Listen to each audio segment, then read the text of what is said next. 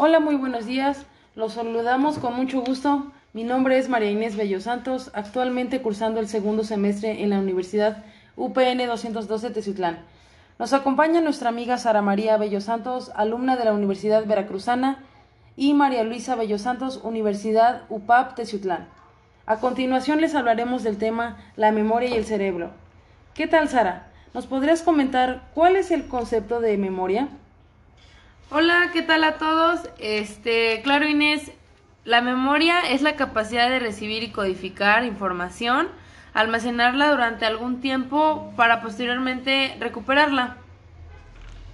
Así es, Sara. En cuanto al cerebro, como bien sabemos, es el centro de control del cuerpo, el responsable del pensamiento, la memoria, el lenguaje y las emociones. ¿Nos podías dar un ejemplo de cómo se almacena la información en el cerebro? Claro, Inés, por supuesto. Eh, asimismo, al estudiar lo que hacemos es almacenar en el cerebro información de los libros para después utilizarla cuando sea necesaria. Déjame decirte, Sara, que es muy interesante saber que los recuerdos se almacenan mediante conexiones sinápticas virtuales entre neuronas de nuestro cerebro.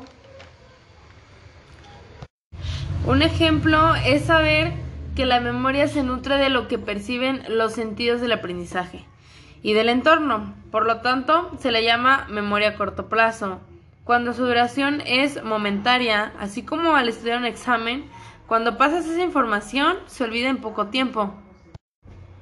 En cuanto a la memoria, Sara, a largo plazo es nuestro archivo personal donde se encuentra la identidad, experiencias, recuerdos, personas, conceptos, realmente significativos.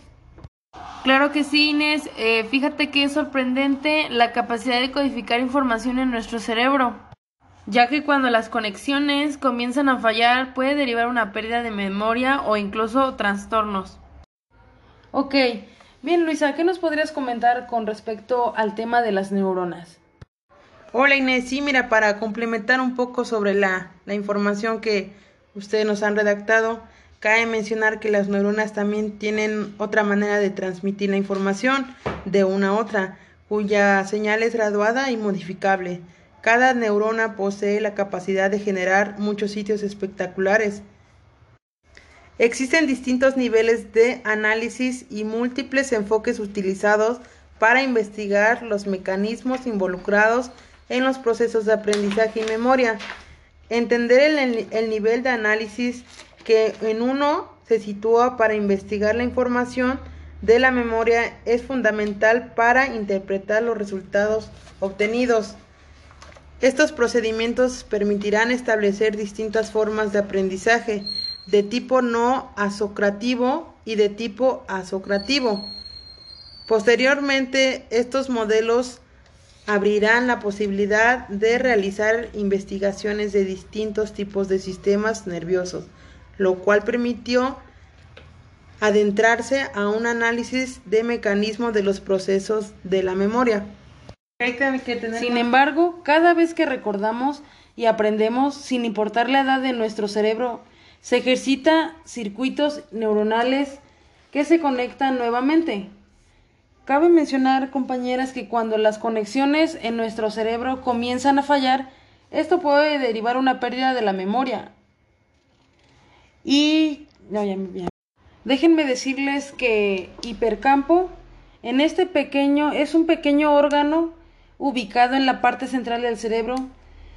Se resguarda nuestra información personal, lo que nos ayuda a saber quiénes somos, le da sentido a nuestras vidas y nos ubica en el tiempo y el espacio de recordar rostros, objetos, vivencias y se llama hipocampo.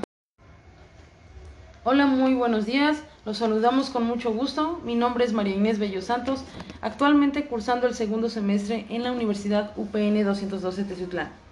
Nos acompaña nuestra amiga Sara María Bello Santos, alumna de Universidad Veracruzana, y María Luisa Bello Santos, Universidad UPAP Teciutlán.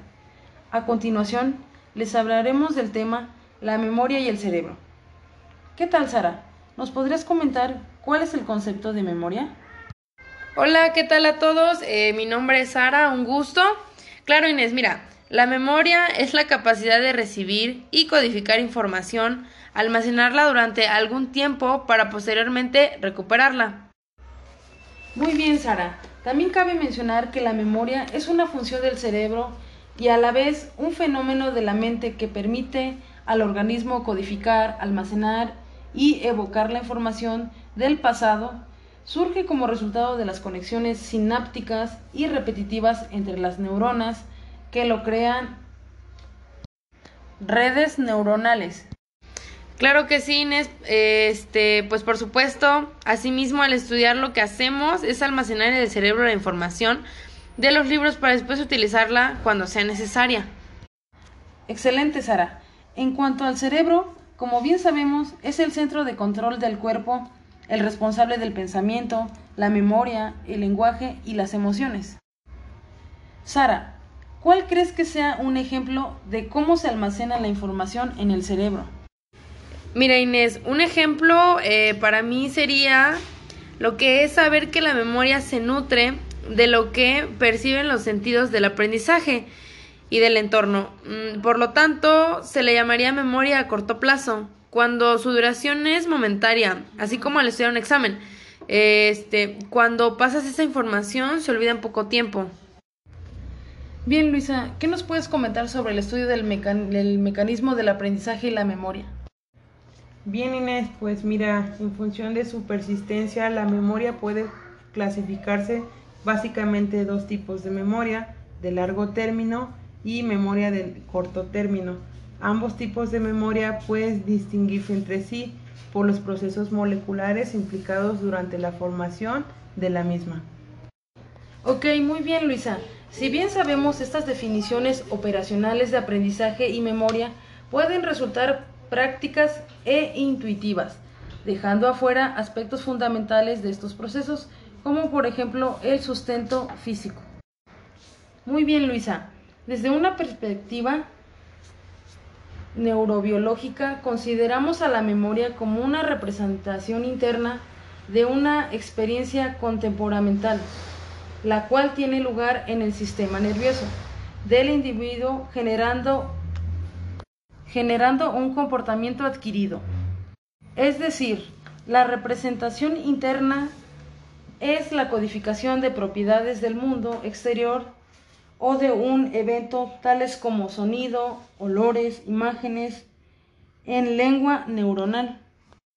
Así es, Inés. Déjame decirte que es muy interesante saber eh, que los recuerdos se almacenan mediante conexiones sinápticas virtuales entre neuronas de nuestro cerebro. Así como también, Inés, sabrás que la memoria a largo plazo en nuestro archivo personal donde se encuentra la identidad, experiencias, recursos, recuerdos, personas, conceptos realmente significativos? ¿A ustedes les ha pasado que después de un examen olvidan todo lo que estudiaron, pero tienen algún recuerdo de su infancia que no pueden olvidar? Sí, Inés, fíjate que cabe recordar que un dato curioso es que la memoria siempre guarda los hechos asociados a la memoria, eh, con hechos eh, de intensos que nos hacen recordar más fácilmente. Bien, ¿y tú qué nos puedes comentar, Sara? Eh, claro, Inés, mira, de hecho, un ejemplo muy, pues muy fácil. De hecho, en los exámenes, cuando terminas un examen, se te olvida prácticamente todo lo que estudiaste porque es lo que tiene la memoria, que solo capta la información, más no como un recuerdo. Sí, miren, les comento que es realmente increíble la capacidad de codificar información en nuestro cerebro, ya que cuando las conexiones en nuestro cerebro no comienzan, no comienzan a fallar, esto puede derivar una pérdida de la memoria o incluso trastornos neurodegenerativos como el Parkinson y el Alzheimer. Pasando a otro tema, ¿han escuchado hablar sobre la definición de hipocampo? Pues miren, yo tengo una pequeña noción, este, me parece que el hipocampo es como una de las partes del cerebro más importantes. Eh, creo que está situado en lo que se conoce como un sistema límbico, precisamente lo estamos viendo en la escuela, y está muy relacionado tanto con los procesos mentales como con la memoria. Ok, muy bien. El hipercampo es este pequeño órgano curvo ubicado en la parte central del cerebro donde se resguarda nuestra historia personal, lo que nos ayuda a saber quiénes somos, le da sentido a nuestras vidas y nos ubica en tiempo y el espacio al recordar rostros, objetos, vivencias. Se llama hipocampo. En cuanto a la corteza cerebral, es la estructura del cerebro más extensa y funcionalmente significativa, ya que aproximadamente el 75% de las neuronas del cerebro humano están localizadas en sus dos escasos milímetros de espesor. Además de que controlan las áreas de funciones motoras y sensoriales. La corteza cerebral humana controla habilidades, el lenguaje, la imaginación, el razonamiento, la planificación, la conciencia y la memoria. ¿Tú qué opinas, Luisa, al respecto? Por otra parte, la corteza cerebral es capaz de externar el cerebro más resistente adquirida en el desarrollo evolutivo. Así es, Luisa. Esta capa recubre como un manto las regiones cerebrales más primitivas, como el denominado cerebro del reptil. Finalmente, el aprendizaje y la memoria son dos procesos cerebrales estrechamente ligados que originan cambios adaptativos en el comportamiento de los organismos. Cuando aprendemos podemos utilizar al menos dos tipos de estrategias cognitivas. Una de ellas da lugar a la memoria implícita. Una recomendación sería ejercitar nuestra mente a leer, escribir, jugar ajedrez o tocar algún otro instrumento. Te agradezco tu información, Sara María Bello Santos y María Luisa Bello Santos. Me despido de ustedes. Gracias. Inés, pues muchísimas gracias por esta invitación. Eh, ha sido muy favorable. De igual manera, Inés, muchísimas gracias. Eh, la verdad es que estuvo muy completa esta información. Un gusto.